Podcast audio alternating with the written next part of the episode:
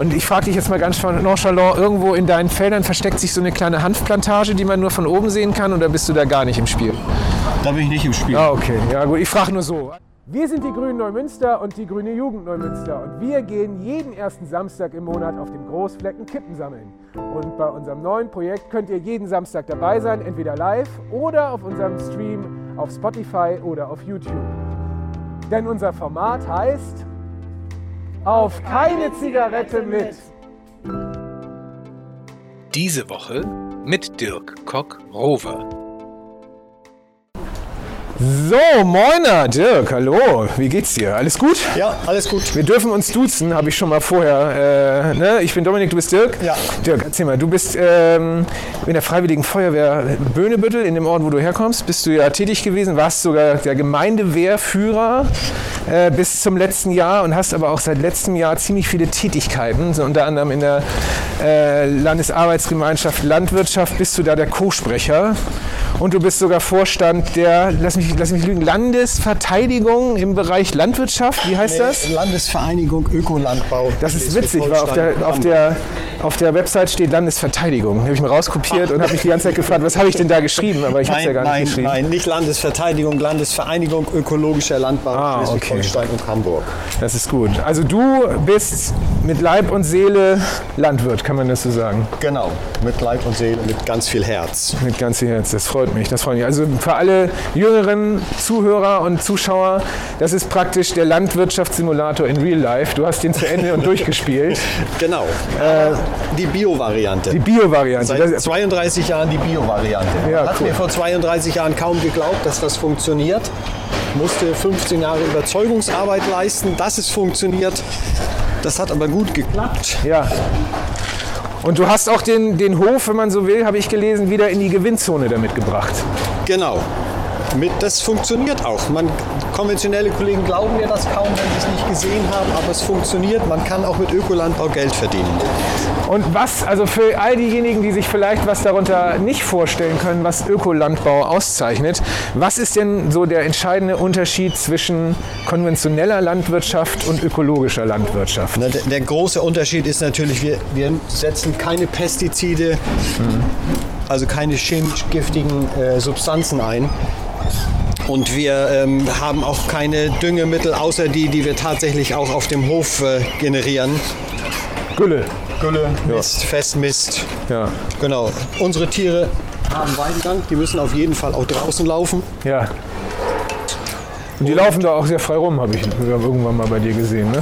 Genau, die haben, die haben das eigentlich ganz gut bei mir. Das denke ich, das ist, das ist schon ein sehr guter Deal, den wir miteinander geschlossen haben.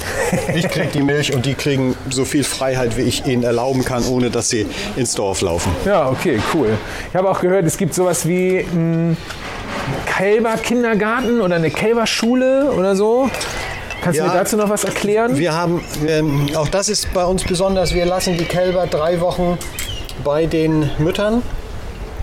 Das heißt, äh, im Normalfall werden die kurz nach der Geburt einfach von Mutter und Kind getrennt. Und das fand ich schon immer ja, nicht vertretbar. Ich konnte es mit meinem Herzen nicht vertreten, Kälber und, und Mütter und Kinder sozusagen so früh zu trennen. Ja. Und äh, deshalb habe ich mich vor, schon vor über 20 Jahren entschlossen, das anders zu machen. Heute geht der Trend tatsächlich so, dass das mehr gefördert wird, dass das mehr, mehr auch von den Verbraucherinnen gefördert, gefordert wird. Und wir, wie gesagt, wir machen das schon seit 20 Jahren. Die dürfen drei Wochen zusammenbleiben. Dann fängt es an, wirklich äh, wirtschaftlich unrentabel zu werden Okay. bei dem Preis, den wir für die Milch kriegen. Deshalb haben wir gesagt, wir setzen das jetzt ein bisschen anders um und äh, setzen die nach drei Wochen ab. Damit wir müssen auch wirtschaftlich ein bisschen wirtschaftlich denken. Ja, Wir klar. nämlich auch überleben. Ja gut, das ist ja klar, weil man hört ja immer wieder das Thema Milchpreis und Milchbauern. Da gibt es immer viele, viele Klagen. Ähm, trotzdem in Schleswig-Holstein, wir haben 12.000 Betriebe, habe ich jetzt immer zuletzt gelesen. Und davon sind, lass mich lügen, so 600, 700, 800 Betriebe auf ökologischen Landbau spezialisiert. Wir sind also, ich sag mal, für unsere Fläche, die wir haben, ein Big Player im Bereich äh, der Landwirtschaft. Aber halt, wie schätzt du das ein? Sind wir ein Big Player im Bereich der ökologischen Landwirtschaft oder ist da noch Luft nach oben? Da ist sehr viel Luft nach oben. Wir sind in, äh, in Deutschland stehen wir an vorletzter Stelle mit den Prozentzahlen die wir an Ökolandbau haben. Oha, wusste ich gar nicht. Genau, wir haben nur 7% unserer Betriebe sind, äh, sind Ökolandbau, machen Ökolandbau. In Deutschland liegt das, liegt das bei 10% im Durchschnitt. Im Süden sind sie da sehr viel höher. Baden-Württemberg ist da ganz weit vorne und die, die sind schon fast an die geforderten 20, 25 Prozent, die Ursula von der Leyen aus Brüssel gefordert hat. Wir haben in Schleswig-Holstein noch einen weiten Weg vor uns. Bis wann soll man das erreichen, die 20, 25 Prozent? Gibt es da wieder so eine Zahl oder ist Ja, das wie immer? Ja, Ursula von der Leyen als CDU-Frau hat gesagt, ähm, sie hätte das Ganze gerne bis 2030. Das ist ja in der Farm-to-Fork-Strategie niedergeschrieben. Okay. Und ähm, genau, aber das ist schon, also für die EU, das ist ein sehr, sehr, sehr hohes Ziel. Aber es kommt ne, eben auch nicht von den Grünen, sondern es kommt von der, Von der CDU. von der CDU. Ja, ja, ja. Das, das finde ich schon sehr erstaunlich, dass die mit solch einem Programm loslaufen. Ja und Cem Özdemir hat jetzt gefordert, in der neuen Koalitionsverhandlung steht das auch drinnen, 30 Prozent bis 2030. Die haben da noch mal eins oben drauf gesetzt. Und hältst du das für realistisch? Nicht wirklich. Wenn wir, wenn wir in Schleswig-Holstein 15 Prozent schaffen in den nächsten acht Jahren, dann haben wir unser, unser Soll sozusagen mehr als verdoppelt. Okay. Und das finde ich echt enorm. Und was muss das Land dafür tun, dass mehr Landwirtschaft, äh, Betriebe dieses Ziel auch für sich entdecken, sage ich mal, oder die Anstrengungen unternehmen, dieses Ziel zu erreichen? Ähm, wir müssen auch ähm, auf der Abnehmerseite dran arbeiten. Wir müssen die Außerhausverpflegung umstellen auf mehr Ökolandbau. Wir müssen ähm, weil ne, ich sag mal, die, die Bäuerinnen und Bauern sind relativ unzufrieden, wie das System läuft, die konventionellen auch. Mangelnde Wertschätzung, äh, ne, sie werden angefeindet, wenn sie mit der Spritze rumfahren, wenn sie mit dem Güllefass kommen. Und ne, es ist auch verständlich, aber wenn wir, wenn wir die mitnehmen wollen, dann müssen wir eben auch den, die Verbraucher beteiligen und äh, den, äh, den, den Absatz stärken. Wenn, ich sag mal, wenn der Absatz da ist, dann, dann äh, laufen die Bäuerinnen und Bauern dem Ganzen auch hinterher. Die werden Ja. auch, auch nachlegen. Außer Hausver äh, oder außer Hausverzehr, kann ich mir das so richtig vorstellen, wie du es meinst? Also so die Schulen und die Kitas und so, sowas in der Richtung oder wie meinst du das? Genau, ich meine nicht den Pizzaservice. Ja, das klar, wäre natürlich nett, er auch mit zulegt, aber Ja. eigentlich meine ich eher Außerhausverpflegung in Kitas, in Schulen, Krankenhäuser. Ja. Meine, wir sollen in den Krankenhäusern die Menschen gesund machen, dann müssen wir die auch mit gesundem Essen versorgen. Ja, das ist ein ganz heikles Thema hier in Neumünster, weil ich sag mal, die Essensverpflegung in den Schulen und in den Kitas, die ist ausbaufähig. Es gibt einige Schulen, die kriegen im Moment, also werden einfach nicht beliefert, weil Lieferanten ziemlich schnell abspringen, weil die Preise, die die Stadt zahlt, sage ich mal, auch nicht gerade dazu geeignet sind, oft wirtschaftlich zu arbeiten. Dann wird auch mal äh, sehr kurzfristig abgesprungen.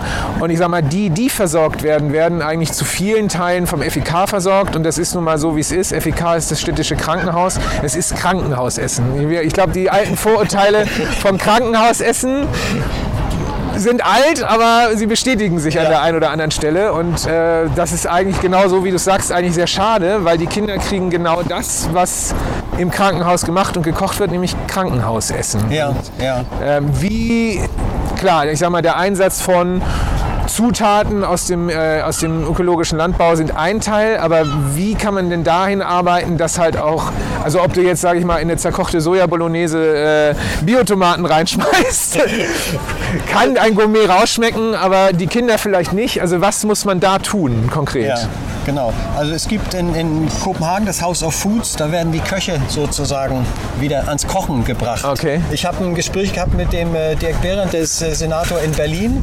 Und er sagte, er muss seinen Köchen in den öffentlichen Kantinen und, und Verpflegungseinrichtungen erstmal beibringen, nicht mehr mit der Schere zu kochen.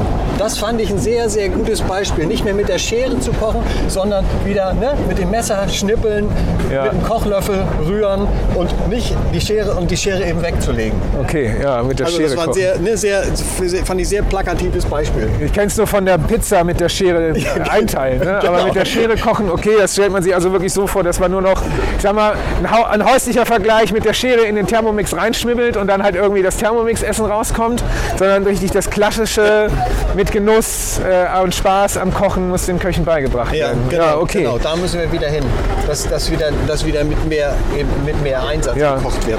Okay. Ähm, Schafft man das in so großen Mengen? Also schafft man das, äh, ich sag mal, oder sollte man das in die Schulen bringen wieder zurück? Weil viele neue Ganztagsschulen bekommen ja auch eine eigene Kantine, Schrägstrich Küche. Also weg von der zentralen Essensversorgung hin zu einer dezentralen Essensversorgung oder wie siehst du das? Oder ein gemischtes Verhältnis? Genau, man, man muss anfangen, ne, ähm, es gibt ein UNESCO-Ziel, das nennt sich Bildung für nachhaltige Entwicklung. Mhm. Und äh, in Schleswig-Holstein im Ministerium sind sie schon dabei, eine Strategie zu entwickeln, nennt sich Bildung für nachhaltige Entwicklungsstrategie. Genau, und da soll es eben darum gehen, dass man wieder anfängt, äh, den Wert der Nahrungsmittel und, und die Nahrungsmittel überhaupt den, den, schon den Kindern zu beschreiben, schon, schon ja. fassbar zu machen, was Nahrungsmittel eigentlich tatsächlich sind, ne? ja. wie sie produziert werden, wie sie hergestellt werden, wie sie dann auch verarbeitet werden am besten, damit wir auch wegkommen von dem, das, wir schmeißen es einfach weg, weil es ist irgendwie ein Tag alt oder es ist das, das äh, Mindesthaltbarkeitsdatum ist abgelaufen und man kann es irgendwie nicht der mehr essen. Ja. Oder das Brot ist irgendwie schon ein bisschen hart und dann schmeißen wir es lieber weg. Da müssen wir von weg. Wir haben 30 Prozent Lebensmittelverschwendung. Das, das ist ein ganz großer Ressourcenfaktor, den wir da nutzen können. Ja. Und da müssen wir eben anfangen mit Bildung sozusagen wieder von unten, schon in Kitas anfangen, aber auch hin bis Jugendliche, Erwachsene in den Schulen um, um da wieder ein anderes Bild zu schaffen. Lebensmittel wieder ne, als Lebensmittel zu sehen. Ja und nicht als irgendwas, was man sich so beim Fernsehen gucken, wie auch immer, reinstopft. ja, auch ein Klassiker. Also, ja, als Student oft gemacht, aber jetzt mit Kindern natürlich äh, äh, nicht möglich. Ich habe auch nicht zu Ende studiert, nach, einem, na, nach zwei Semestern abgebrochen. Egal. Soll gar nicht unser Thema sein. Du hast gesagt, von Anfang an, äh, wie man es sich beim Landwirt vorstellt, von Anfang an, dein typischer Tag beginnt wahrscheinlich sehr früh, dauert lang und dann bist du ja neben deiner normalen Tätigkeit auch noch in all den politischen Aktivitäten mit drin. Wie kommst du denn dann zum gesunden Essen? Also wie sehen deine Mahlzeiten am Tag denn aus? Also bist du da auch eher derjenige, der sich dann schnell ein Brötchen irgendwie in der Mittagspause äh, reinpfeift oder schaffst du das denn genug mit Genuss zu kochen und zu essen? Ne, das mit dem Genuss kochen muss ich sagen, da, äh, ne, äh, das habe ich mal gemacht während des Studiums. Deshalb hat meine okay. Frau mich geheiratet, weil ich kochen konnte. ja. bedauert sie das, weil ne, das hast du irgendwie verlernt unterwegs. Ähm, auf der Strecke geblieben sozusagen. Genau, das ist ja. auf der Strecke geblieben. Genau. Wir sind, wir sind äh, Demeter-Betrieb. Das heißt, bei uns gibt es wirklich hochwertige Nahrungsmittel in, in jeder Form. Entweder aus dem Garten oder ne, direkt sozusagen von unserem Acker. Und ja. äh, meine Frau kocht hervorragend. Wir haben immer Auszubildende. Das heißt, wir, ja, da sind dann Mahlzeiten auch ganz wichtig, mhm. dann Rhythmus reinzubringen. Und äh, gutes Essen bringt auch gute Arbeit mit sich. Das heißt, ne, wenn du deine, mit deinen Mitarbeiterinnen und Mitarbeitern, wenn du die gut versorgst, dann hast du auch ein gutes, äh, ein gutes Ergebnis in der Arbeit. Das, das ist ganz essentiell. Ja, das war bei uns bei, äh, ich habe bei einem großen Lebensmittelgroßhändler mal gearbeitet, sage ich mal. Und äh, da war das Essen sag mal, dementsprechend des Klientels der Lagerbelegschaft auch immer sehr fleischlastig, sehr äh, einfach, so wie eine Großkantine halt ja, meistens ja. funktioniert. Ist es bei euch auch so? Ist es da auch, äh, ich sag mal, Achtet ihr auch auf den Einsatz von Fleisch? Gibt es bei euch jeden Tag Fleisch dann für die Belegschaft oder eher in, an ausgewählten Tagen? Oder arbeitet ihr ganz vegetarisch? Nein, wir arbeiten nicht ganz vegetarisch. Wir, wir haben, halten Tiere und ich sage ja. mal, wenn man Milch produziert, dann muss man eben auch damit leben, dass, es auch, äh, dass man auch, auch Fleisch produziert. Das ist einfach Klar. sozusagen ne? ja.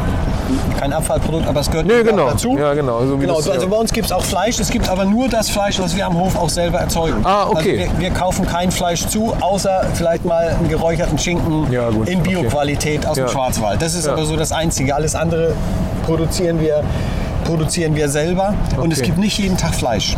Ja, okay. Also das ist vielleicht ne, dreimal in der Woche, würde ich mal so über den Daumen sagen. Okay. Genau. Und dann eben aber eine eigene Qualität. Also wenn man das Essen bezahlen sollte, was meine Frau immer so hinzaubert jeden Tag, dann mhm. äh, würde man mit den Maßen, mit den äh, äh, geldlichen Reserven, die so einem Auszubildenden sozusagen vom Lohn abgezogen werden, nicht auskommen. Die leben da schon sehr gut bei uns. Okay, alles klar.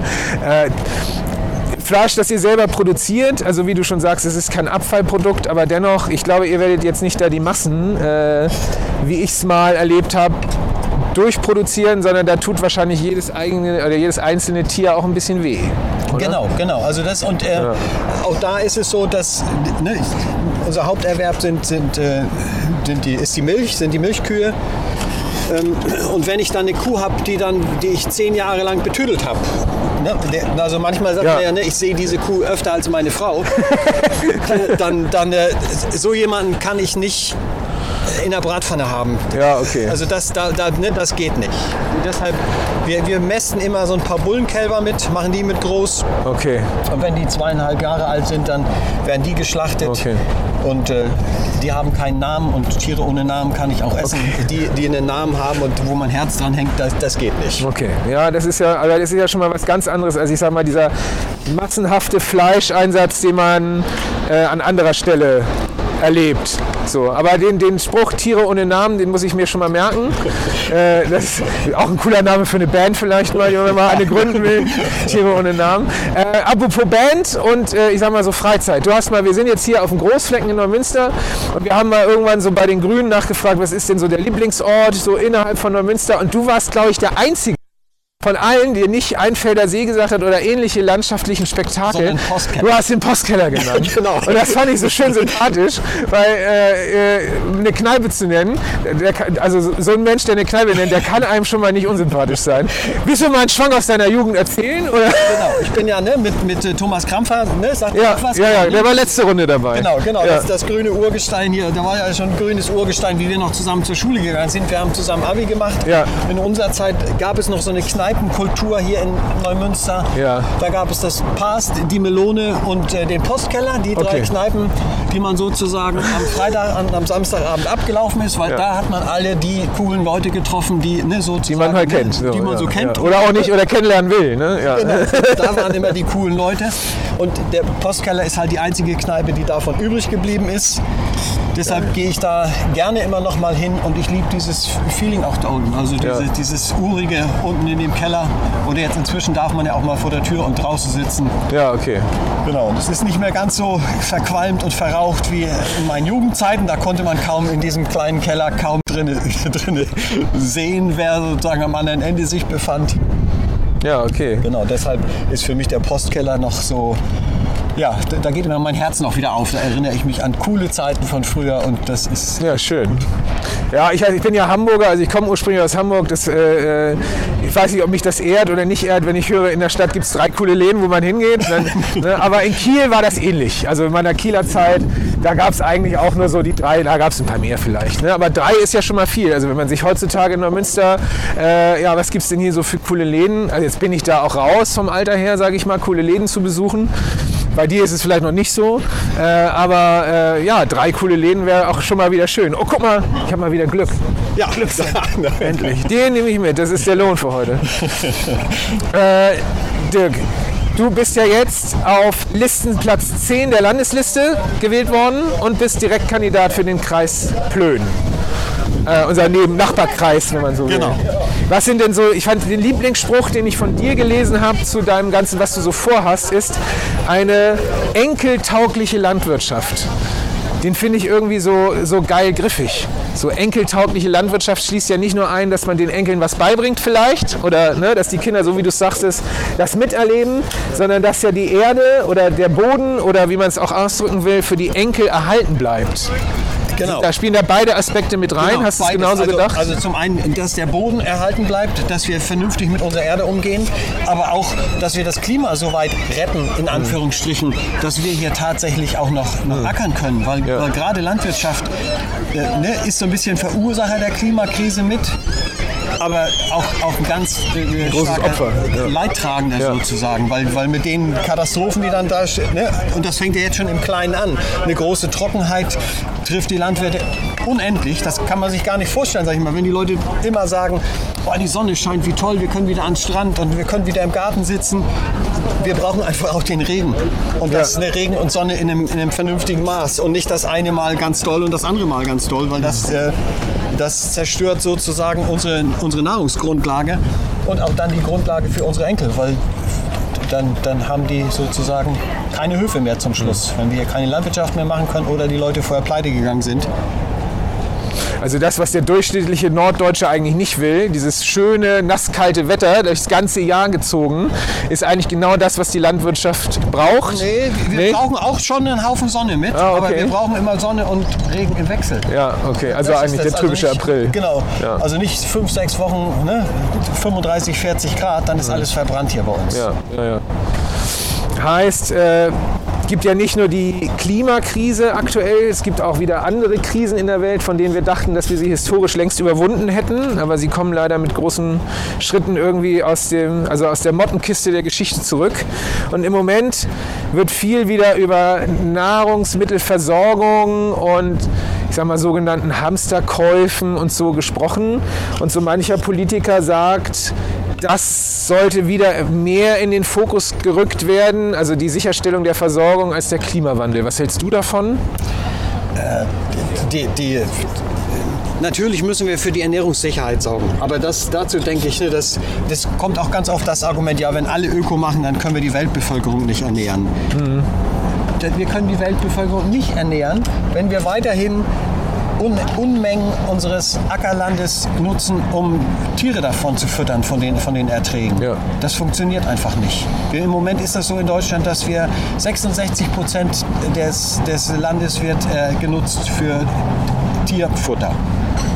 Ne, das sind zwei, Zwei Drittel, Drittel, unserer ja. Fläche gehen sozusagen direkt wieder in die Tiere. Und dann, ne, und dann holen wir uns noch ähm, wir haben in Deutschland 17 Millionen Hektar äh, landwirtschaftliche Nutzfläche und ähm, wir holen, importieren Futtermittel aus Drittländern für, von einer Million Hektar. Also ne, sozusagen nochmal ein Siebzehntel kommt Ja. nochmal sozusagen von außen on dazu, top. der auch hier landet. Ja. Dann, dann mästen wir damit Schweine und versuchen die nach China zu verkaufen. Die Gülle bleibt aber hier bei uns von den ganzen Logisch, Tieren. ja. So, ne? Und ich denke mal, dann, wir müssen den Fleischkonsum reduzieren. Also zum einen aus, aus, äh, aus klimaschutztechnischer Sicht, weil das auch weniger CO2 ausstößt. Zum anderen aber eben auch, um eine Ernährungssicherheit in Zukunft Mhm. mit vernünftigen Nahrungsmitteln sicherzustellen. Die, die Weltbevölkerung wächst ohne Ende und wir können nicht in diesem Tempo weiter Fleisch essen und Fleisch produzieren, weil dazu fehlt uns dann tatsächlich irgendwann die Fläche. Aber das müssen wir auch nicht. Wir müssen nicht diese Unmengen an Schweinefleisch... muss nicht jeden Tag Fleisch gegessen werden. Ja, Genau, genau. Jeden Tag und dann zu einem Preis, wo kein Mensch die vernünftig halten kann. Und kein Landwirt und kein Landwirt kann, kann sozusagen für einen Verkaufspreis von 1,20 Euro für ein Kilo Schweinefleisch, da kannst du kein Schwein für messen. Das, das geht nicht. Ja, ja, klar. Also so wie die SPD wieder autofreie, autofreie Sonntage vorschlägt, wie einst.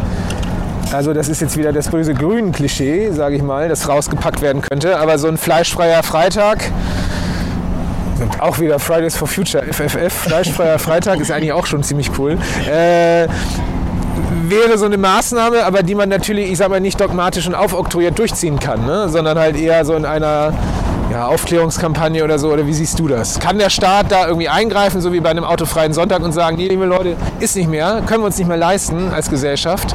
Oder muss da Freiwilligkeit? Da, da muss Freiwilligkeit her. Wir brauchen eine Tierhaltungskennzeichnung, aber da sind Cem Özdemir und, und seine Staatssekretärin auch ganz stark dran. Das soll dieses Jahr noch kommen, die Tierhaltungskennzeichnung, damit die Leute überhaupt wissen beim Einkaufen, was kaufe ich ein. Und Ja. bei den Eiern hat das ja schon total gut funktioniert, ne, Das da dran zu halten. Ne, die kommen aus Bodenhaltung oder Freilandhaltung. Da, das sind ruckzuck sind die Käfigeier sozusagen zumindest aus dem äh, Einkauf der, der Bürgerinnen und Bürger Aus dem Einzelhandel, aus dem ne? Einzelhandel Ja, genau. verschwunden. Ja. Ne, in der Fertigproduktion von Nudeln oder ähnliches, da kommen dann immer noch Eier aus der EU, aus Käfighaltung. Müssen wir auch ändern, aber der, der Anfang ist gemacht. Und genauso muss es beim Fleisch auch gehen. Es muss eine Tierhaltungskennzeichnung da drauf, wo ganz klar zu erkennen ist, ne? Eins, überhaupt nicht gut. Vier, Bio, super. Und ne, drei ist so Ja, eigentlich genau. äh, Standard, bei konventionell muss das werden. So. Es gibt auch da den, den Borchardt-Plan, die das ausgearbeitet haben. Da ging es nur jetzt geht's so ein bisschen um die Finanzierung. Wie kommen wir da hin?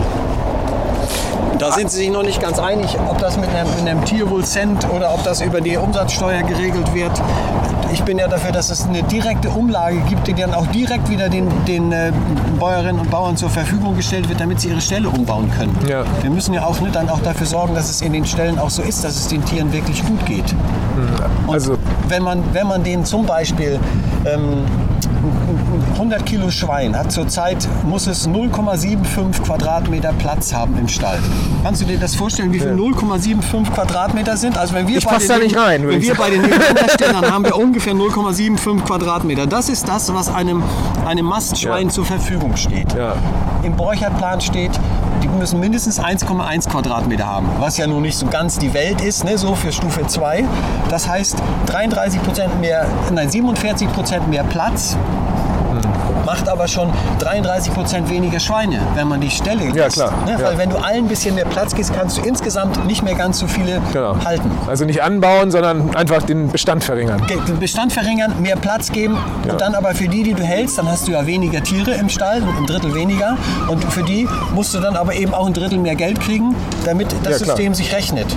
Also dem Endverbraucher informieren und dem Landwirt mehr Anreize schaffen. Ja, genau, genau so, genau so. Ja.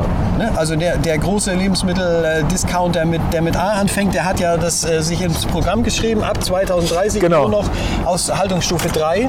Das heißt, in den nächsten acht Jahren müssten halt viele Schweinebauer umstellen, Mhm. damit sie auch diesen großen Laden, und der ist immer der Vorreiter mit irgendwas, der, da werden dann andere nachziehen. Das habe ich auch erlebt, ja. Aus Die erster werden- Hand. genau, die anderen, die werden nachziehen und dann, ähm, dann müssen aber auch die Landwirtinnen und Landwirte soweit sein, Ja, das dass ist sie, klar. dass sie das auch, dass ihre Stelle umgebaut haben bis dahin. Aber ist das vielen Landwirten bewusst? Also so wie du, du bist ja in der Community drin und sprichst mit vielen und du meintest schon, viele sagen, ach das lohnt sich gar nicht, was du da machst. Äh, ist da noch, ich sag mal, altes Denken ver verhaftet in den Köpfen oder ist denen schon bewusst, ah, irgendwie müssen wir da in den nächsten Jahren was ändern? Denen ist schon bewusst, dass sie in den nächsten Jahren was ändern müssen, dass es nun weiter so eigentlich nicht mehr gibt. Sie versuchen es immer noch mal mit, ne, oh, jetzt haben wir ja Ukraine-Krise und jetzt müssen wir die Weltbevölkerung ernähren. Also ne, Klimaschutz und so, das lassen wir mal lieber. Wir, wir sehen zu, dass wir, dass, wir, ähm, dass wir die Weltbevölkerung ernähren. Ja, Wir denken, oh, ne, das, äh, ne, wir können ein Schleswig- aus Schleswig-Holstein nicht die Weltbevölkerung ernähren. nee, das äh, aufgrund unserer etwas kleineren Fläche ja sowieso nicht. Du hast vorhin Cem Özdemir äh, erwähnt. Da fällt mir immer nur eine Sache ein, wo er dieses eine beiläufige Video gedreht hat. Und ich frage dich jetzt mal ganz nonchalant, irgendwo in deinen Feldern versteckt sich so eine kleine Hanfplantage, die man nur von oben sehen kann oder bist du da gar nicht im Spiel? Da bin ich nicht im Spiel. Ah, okay. Ja gut, ich frage nur so. Einfach nur rein Interesse halber, weil du Cem Özdemir erwähnt hattest. Also es gibt, es gibt andere Leute, die das tatsächlich machen. Also wenn du, wenn du äh, Ich brauche keine Kontakte. nein, nein. nein, wenn du die, wenn du das siehst bei den konventionellen Betrieben, hast du das oftmals, wenn die ihre Maiswüsten dann im Herbst abernten Ja. und ne, die Plantagenbesitzer in Anführungsstrichen nicht schnell genug waren, Ach so. dann kommen nämlich die, dann kommen nämlich meine konventionellen Treckerfahrerkollegen und der, der ganze Trecker quillt über mit Grünpflanzen, Oha, weil ja, sie okay. zwischendurch mal abgestiegen sind und mal geholfen haben beim Ernten. Na gut, okay. Ja, es ist Aber auch. das ist nicht so ganz legal, muss ich sagen. Nee, das noch nicht. Also, äh, wir haben immer eine kleine Tradition am Ende. Die bereite ich jetzt einmal schnell vor. So, Dirk, also wie schon bei den letzten Malen, das hat sich eigentlich immer äh, als sehr lustig herausgestellt. Ich stelle dir jetzt ein paar Fragen zum Thema würdest du eher? Also würdest du eher das eine oder das andere? Eine Mischung gibt es nicht. Also du musst dich jetzt, äh, anders ist in der Politik. Kompromisse finden ist nicht, sondern du musst dich entscheiden. Ja, also, würdest du eher dein Leben lang auf Kaffee oder auf Bier verzichten? Auf Bier. Okay, nach dem Postkeller hätte ich anders, na, aber na gut. Würdest du eher eine Nacht in der Wüste oder in einer Höhle verbringen? Lieber in der Höhle. Würdest du eher nie mehr Salz benutzen oder alles versalzen essen müssen?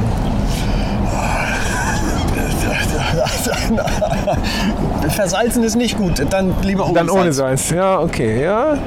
Versalzen ist dann ja, aber du bist ja verheiratet, ne? Also insofern, ne, mit dem Versalzen und da ist jemand verliebt, das hat meine Schwiegermutter immer gesagt. Egal. Würdest du lieben, lieber sieben Fliegen auf einen Streich erlegen oder sieben schlechten Streichern eine Woche lang zuhören müssen? Lieber, lieber sieben Fliegen auf einen Streich erlegen. Ja, da hast du wahrscheinlich viele Gelegenheiten. Genau, da habe ja. ich viele Gelegenheiten. Ja, alles klar. Würdest du eher dein Leben lang hungrig oder dein Leben lang müde sein wollen? Hungrig ist nicht gut. Dann lieber müde. Da ist man dran gewöhnt als Landwirt wahrscheinlich. Ja. Würdest du eher alle Menschen nur noch in einem Online-Meeting treffen oder, wir hatten es, nur noch in einem viel zu engen Raum? Lieber im Online-Meeting als in einem viel zu engen Raum. Und würdest du lieber statt nur noch Fragen stellen, äh, andersrum, würdest du lieber nur noch Fragen stellen wollen oder nur noch Antworten liefern können? Ich glaube, ich würde gerne Antworten liefern können. Ja, das ist bald deine Aufgabe dann wahrscheinlich. Ja, ne? Mit Listenplatz genau. 10 hast du relativ äh, hohe Wahrscheinlichkeiten, in den Landtag gewählt zu werden. Und dann ist ja noch die Direktkandidatur. Was rechnest du dir da aus? Rechnest du wirklich damit fest, dass du in deinem Wahlkreis direkt gewählt wirst oder müssen wir dafür noch ein bisschen kämpfen? Da müssen wir noch ein bisschen für kämpfen. Also ne, da ist ja die, die CDU mit 41 Prozent oder so aus der letzten Runde Oha. eingestiegen. Der ist da sehr, sehr fest im Sattel, wohnt in Preetz, hat dann sozusagen eine große Klientel. Okay. Ne, Für mich ist eigentlich wichtig, wenn ich bei mir in der Gemeinde keine 50 Prozent schaffe, dann habe ich was verkehrt gemacht. Also, look, äh, wie sagt man, Heimspiel. Heimspiel ist wichtig. Heimspiel, Heimspiel, ist wichtig. muss ich Ja, ausreizen, alles im, im, in meinem Wahlkreis, wir sind gestern gerade rumgefahren, haben die Wahlplakate ausgeliefert. Der ist riesig und da kennen mich nicht so viele Leute, da bin ich ne, zu unbeschriebenes Blatt. Ja, In der okay. landwirtschaftlichen Szene schon. Ja. Ne, ich kenne viele Bauern in diesem Umkreis, aber es gibt halt auch viele Städter und, und Ja. Städterinnen und die habe ich noch nicht erreicht. Ja, Städte in, in, in Schleswig-Holstein, also für die, die nicht in Schleswig-Holstein, es gibt auch Städte in Schleswig-Holstein tatsächlich. Es gibt nicht nur flaches Land und äh, Kühe und Schweine, sondern es gibt auch Städte. Dirk, es hat mir sehr gefallen. Es war sehr schön, es war sehr informativ vor allem, auch zu einem sehr aktuellen Thema, wie immer, aber jetzt gerade noch aktueller. Und ich wünsche dir viel Erfolg. Wir machen jetzt ein bisschen Wahlkampf alle zusammen, aber vorher sammeln wir jetzt noch ein paar Kippen. Genau, super. Alles Vielen klar. Dank, das war ein tolles Gespräch. Das freut Vielen mich. Dank. Vielen Dank. So, und euch viel Spaß und ich wünsche euch auch einen erfolgreichen Wahlkampf, weil der startet heute auch offiziell. Jetzt sind es nur noch sechs Wochen bis zur Wahl. Auf Wiedersehen und tschüss. Seid auch gerne wieder beim nächsten Kippensammeln dabei. Diesmal am 7. Mai um 9.30 Uhr, wie immer bei uns an der Geschäftsstelle im Fürsthof in Neumünster.